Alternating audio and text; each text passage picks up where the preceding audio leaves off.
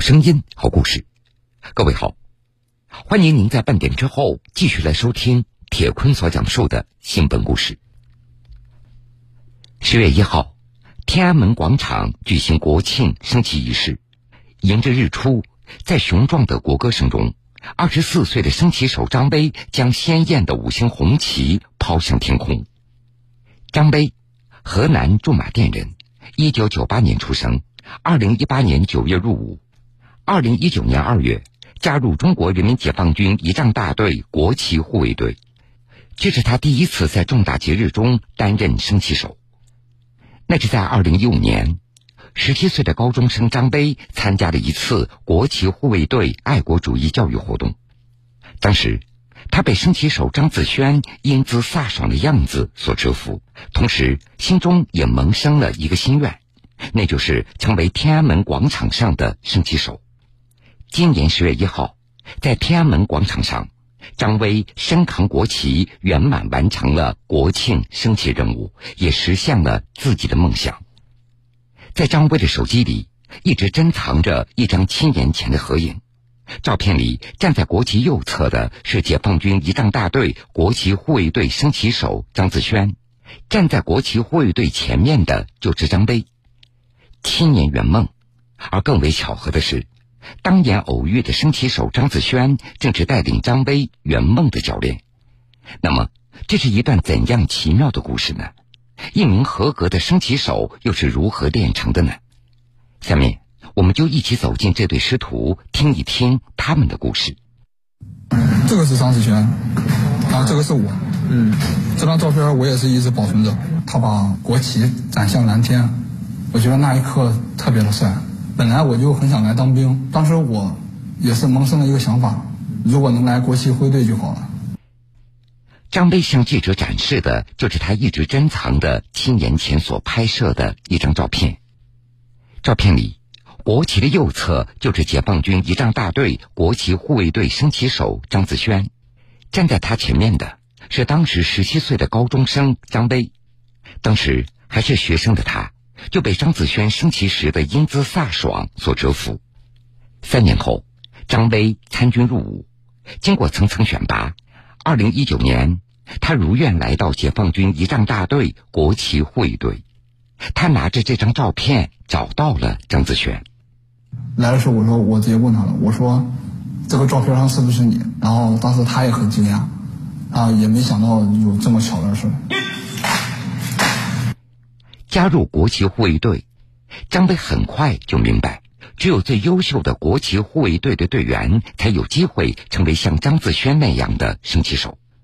为了圆梦，日常的训练，张威他练得更加刻苦，就是给自己较劲儿。别人练一分钟，我可能练十分钟；别人练一动，我练十动，就是为了把动作给练好。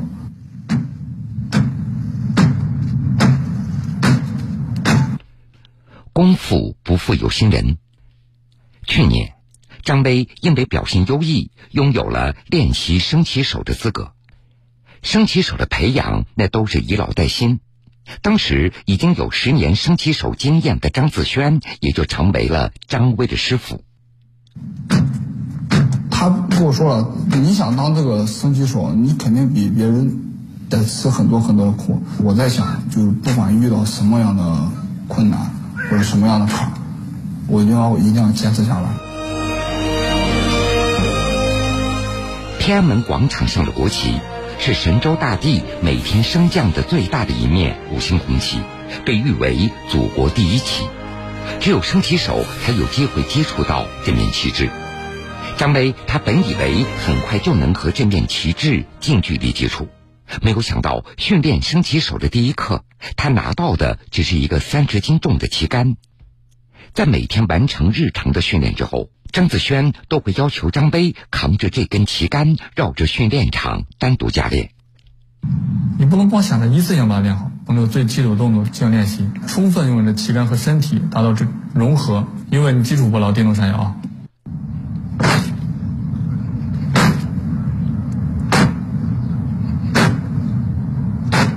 日常的正步训练，差不多走一百步就会满头大汗，而肩上增加的三十斤的重量，让张威练习不到五十步就会大汗淋漓。一个月的苦练，张威他刚刚习惯了这根旗杆的重量，张子轩却找来两只装满水的水壶挂在旗杆上，让张威进行抗风抗压的训练。水壶呢，不光可以增加旗杆的整体重量，也同时呢，也可以模拟这个恶劣天气的风向，因为你稍微走动一步。那个旗杆的水壶也会晃动一下，让我们手臂啊、手腕、身体啊去感受一下这个重量的方向和这个力量。这也是护卫队一代代的官兵言传身教这个总结出来的经验。在这儿要告诉各位，旗杆重三十斤，国旗净重五斤。这一旦遇到下雨或者刮风，国旗的重量会增加，大风也会带来阻力，升旗手肩上的重量可能会达到四五十斤。绑上两个十斤左右的水壶，是张威应对风雨天气升旗时他必须要过的一个关口。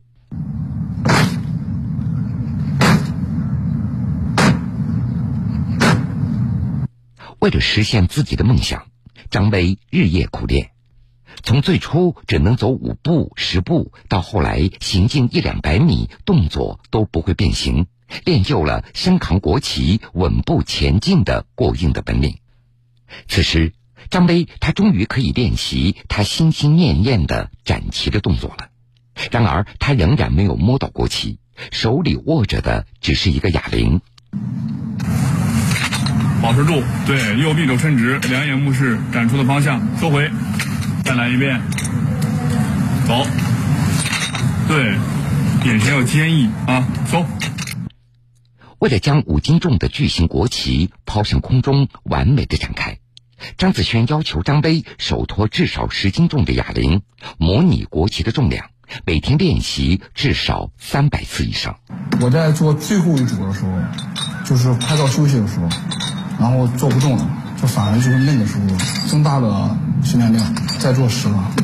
刚开始还感觉到是十斤，但到最后再做十个的时候，手里面感觉拿了二十斤。就是身上已经没劲了。这每当张威练的实在支撑不住了，张子轩也就会不断的鼓励他。啊，有时候他会说：“今天累了受不了了。”都会激励他，因为你心态决定你的这个身体的变化。再来一遍，保持住啊！这个时候要把这个两手的同时要协力啊，放臂同时身体正直向前来走，活动。对，两肩微张啊，不要因为这个放臂把这个两肩塌下去之后啊，要张开，然后再靠脚来走。面对师傅张子轩苛刻的要求，张威他只能咬牙坚持。这没过多久，张威他惊喜的发现了自己的变化。反正我在休息之后，身体缓过来的时候，我再拿上那个哑铃去练的时候。反而感觉自己能使上劲，这就是负重训练的效果。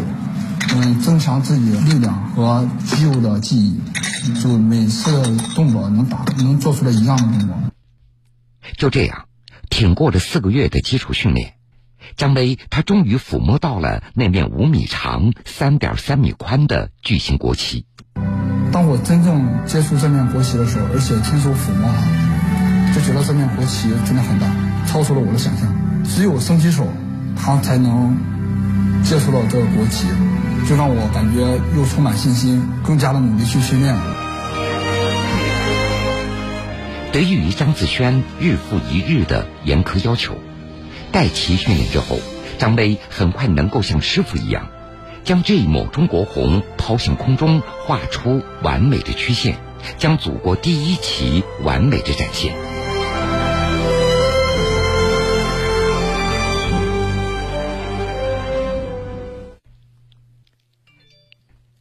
四个月的苦练，张威他终于摸到了国旗，并且很快练就了帅气的展旗动作。以为即将大功告成的他，没有想到还有新的训练任务在等着他。作为天安门国旗护卫队的升旗手，除了早上升旗，还要承担每天傍晚的降旗任务。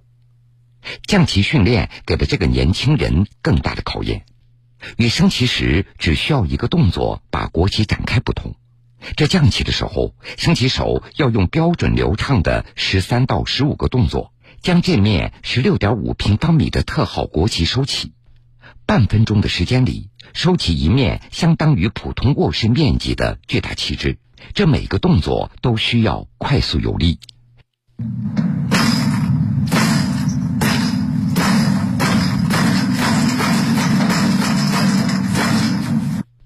由于指尖和旗帜快速摩擦，张威几次训练下来，手套就会磨破，指尖也会磨出水泡。把右手最大力收向旗杆，每天练上成千上百次，会出现血泡啊，就是拿筷子就感觉就拿的不是筷子，就感觉手里没拿东西一样。不仅如此，一开始不得要领的张威还要忍受刻骨铭心的疼痛。在收旗的这一把会打到骨头。没有打到之后，这时候动作要领不对，那就感觉骨头接触那个铁那个旗杆会感觉到非常的疼痛，就是这个时候是最疼的。为了让张威更快熟悉动作的要领，张子轩让张威取下手套，空手反复砸向旗杆，要加上力度，来走，走，走，走，走。知道吗？要用力肉后掌部分去接握这个旗杆啊，不要用指尖或关节的位置啊，这样会造成这个指甲很疼痛。他是拿着我手，就是挥动了有十五下左右，我的手感觉就没知觉了，就再去碰到杆就感觉没知觉了。拿下来之后，感觉手又肿了一点。这看上去残酷的一幕，不仅是张子轩要帮张威克服心理障碍，也是源于自身大风天气执行任务的经历。九级风以上，当时是国旗啊，在这个收在旗杆上的时候，每一次都是撕心裂肺的感觉，肌肉拉伤的感觉，那种感觉，只有你自己在训练中刻苦了，到恶劣天气或者你确实是累的不行的时候，你也可以。只有在训练场上的严格，才能在任务场上的万无一失。作为师傅，张子轩十分严格，而面对自己，他其实更加苛刻。去年。为了迎接建党百年庆祝大会的升旗任务，入伍十一年的张子轩比任何一个新兵训练的还要刻苦。每天拿着哑铃挥臂一千三百多次，扛着挂了三个水壶的旗杆正步行进五公里，三个月体重下降了二十三斤，才有了最终任务的完美执行。因为长时间这个重量压在这个身体的右肩上，拿筷子啊、抬手啊，就是一个很大的挑战。有时候累的太累了，就用左手吃饭。想到师傅作为一个老兵，比自己训练强度还要大，张威不管遇到多大的困难，他都一声不吭，咬牙坚持。他那个时候训练量挺大的，每天只睡四个小时左右，每天的成百上千次，就一次一次的磨练自己。他能做到的，我也能做到。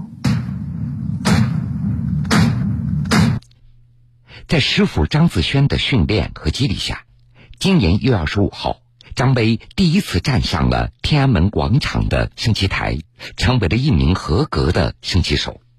第一次执行任务的时候，我心里面是非常的紧张的。我把国旗展开的时候，我听到了人民群众在唱国歌，我内心里面也非常的激动。我感觉我的所有的训练，所有的付出都是值得的。对于国旗护卫队的升旗手来说，一次任务的成功，这只是一个开始。十一年来，张子萱经受住了各种考验，零失误的执行了七千多次升降旗的任务。只有他自己知道，这七千多次零失误是怎么样坚持下来的。三年前暴雨中的一次降旗任务，就让他始终难忘。就是走出天安门那一瞬间。啊！大雨倾盆而下，就像被泼了水一样，整个礼服啊瞬间就被雨水浸透了。雨水敲打在身上了之后啊，整个眼睛啊、鼻子、呼吸啊都已经感觉窒息的感觉。完成这任务太难了那天。张子轩还记得，当时因为下暴雨，天安门广场上空空荡荡。但是当国旗护卫队出现的时候，原本在地下通道躲雨的人们也都纷纷的涌了上来。看战士们浑身都淋透了，已经没有打伞，然后自己自发的就把雨衣啊、雨伞全收了，啊，然后有的人高喊“国旗护卫队好样的，祖国万岁”，然后加油之类的话。我感觉我当时我也不知道自己脸上流的是泪水还是雨水，发自内心的支持和喝彩。对于我们来说就是很有激励和鞭策。我感觉我肩上扛的不仅仅是一面国旗，扛起的更是我们亿万中国人的爱国心和凝聚力。在加油声的激励下，张子轩完成了那次降旗任务。他也时常用这次经历来激励自己的徒弟张威：你只要担任一天升旗手，就不能放松要求，坚持刻苦训练。不管是再苦、再累，或者再难，都要严格的按一流标准把这个任务完成好，守护好我们这个国旗。然后我们要把每一次的升降旗任务总结出的经验，不光要交给下一代或者交给新队员。更主要的是，让他传承好这种护旗精神，让他用自己的言行举止，用自己的方式，去表达对这个国旗的热爱。今年十月一号，在天安门广场升旗仪式上，在现场二十五万群众的瞩目下，张威分秒不差的将五星红旗高高的升起。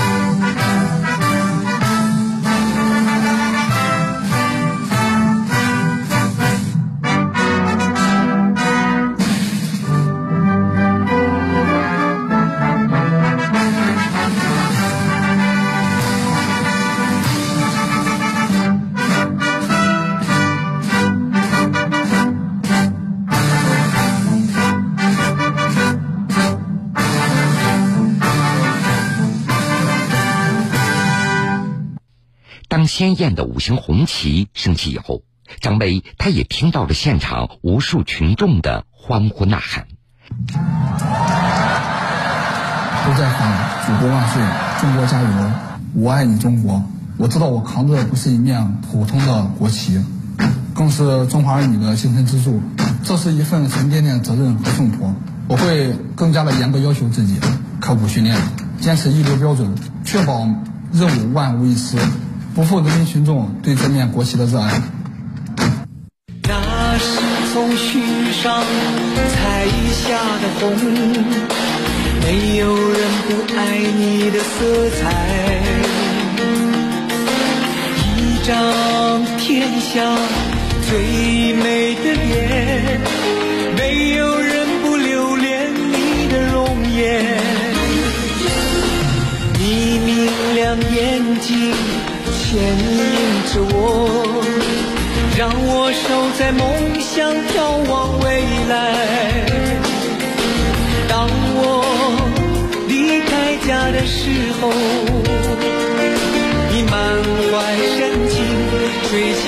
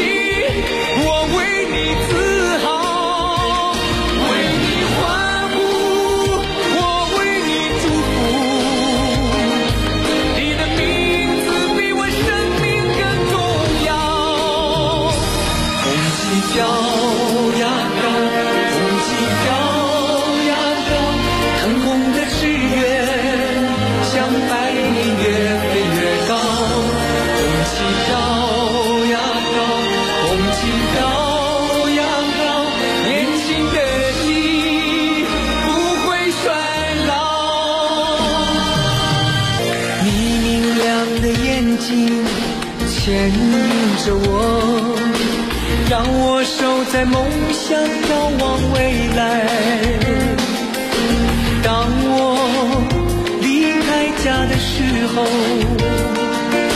你满怀深情吹响号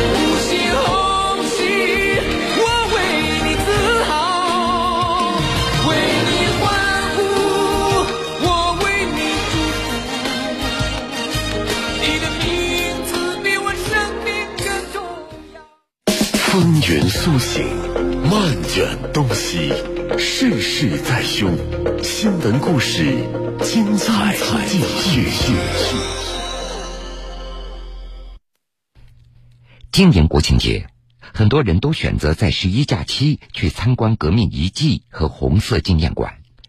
重庆歌乐山的白公馆监狱旧址。是国民党反动派曾经关押杀害包括江姐在内的革命志士的地方，在那里收藏着一面五星红旗。这面红旗是由当时被关押在此的革命志士们为了迎接新中国的成立，凭着想象缝制而成的一面特殊的国旗。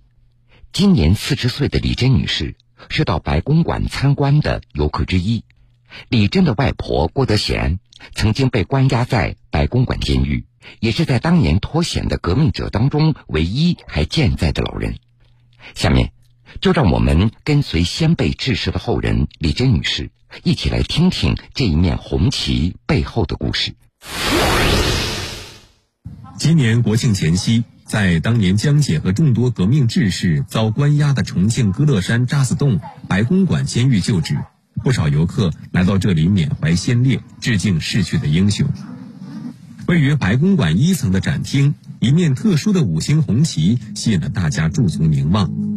五颗黄色五角星里最大的一颗星位于旗帜中央，四颗小星分布四周。仔细看，还会发现红色旗面上还留有原先床单印花的痕迹。四十岁的重庆人李珍也在参观的人群中。对他和家人来说，这里有着不一样的特殊意义。李珍的外婆郭德贤曾和革命烈士江姐江竹云以及小说《红颜》的作者罗广斌等人一起被关押在这里。我外婆当时被捕的时候只有二十多岁，然后带着一双儿女，然后他跟我们讲的一些在监狱里面的小故事，然后就是说他他他在当年在监狱里面吃的是三多饭，睡的是一角半。三多指的是老鼠屎多、石子多、煤渣多，这叫三多饭。然后一角半就是一个半脚掌的这样的距离，就是你的人不能平躺下来，就只能一直侧着睡。李珍的外婆郭德贤如今已九十八岁高龄，不能亲自前来缅怀战友，李珍是专程来替老人完成心愿。十五岁就参加革命的郭德贤是原川西地下党的成员。因遭叛徒出卖被捕，先被关进渣滓洞，后被转移至白公馆，成了江姐等革命志士的狱友。在一九四九年的十月七号，郭德贤和狱友们听到了一个振奋人心的好消息：中华人民共和国于十月一号成立了，新中国的国旗是五星红旗，已在天安门广场高高升起。大家决定要亲手制作一面五星红旗，迎接新中国的诞生。当时制作这面五星红旗的过程也非常艰难，因为他们没有见过五星红旗，那他们就凭自己的想象，它是罗广斌的一床被子的背面来制作的。然后这个五角星是那用草纸制作的，就是比较硬的那种黄色的纸。然后他们就用铁片一点一点把那个。草纸给它刻成五角星的样子，然后用米粒粘在这个背面上，然后这样绣了一面旗帜。然而，没能等到挥舞红旗的那天，狱中的革命者们却等来了敌人最后的疯狂反扑。一九四九年十一月二十七号，歌乐山上响起了罪恶的枪声，包括江姐在内的二百多名革命志士惨遭杀害，壮烈牺牲。只有李珍的外婆郭德贤和罗广斌等几人脱险。后来，当他们重返监狱去辨别战友身份的时候，才在地板下找到了那面被鲜血浸染的五星红旗。作为外婆最疼爱的孙女，李珍也是陪在外婆身边最多的人。他说：“当年外婆的战友们没能看到胜利曙光的来临，成了外婆一生最大的遗憾。”后来，外婆顾德贤义务成为了重庆红岩英烈班首批辅导员，以亲历者身份为后人讲述狱中绣红旗等事迹。每逢清明、国庆和幺幺二七纪念日，老人还几十年如一日，都要回到歌乐山祭奠牺牲的战友。感受得到他们的对这种革命的忠诚，对重庆解放、对中国解放的坚定的信念。当时是一种信仰支撑着他们，然后最终迎来了革命的胜利。所以他在后后来对我们的子女的教育的过程当中，对我们的要求也是非常严格，要求我们做一个有理想、有信念的人。这些年，作为革命志士的后人，李真在工作之余会到不同单位为更多年轻人做报告，进行交流，讲述革命先烈的英雄事迹。相当于我是从他的手里面接过了这面红旗，作为我自己呢，我也希望把这面红旗接好。好的，各位，感谢您收听了这个时间段的新闻故事。如果想回听以往的新闻故事，请各位在大南京客户端点播铁坤讲故事。节目的最后，铁坤在南京向各位说一声晚安。晚安，愿长夜无梦，在所有夜晚安眠。想说的话都没有说完，还是会有些遗憾。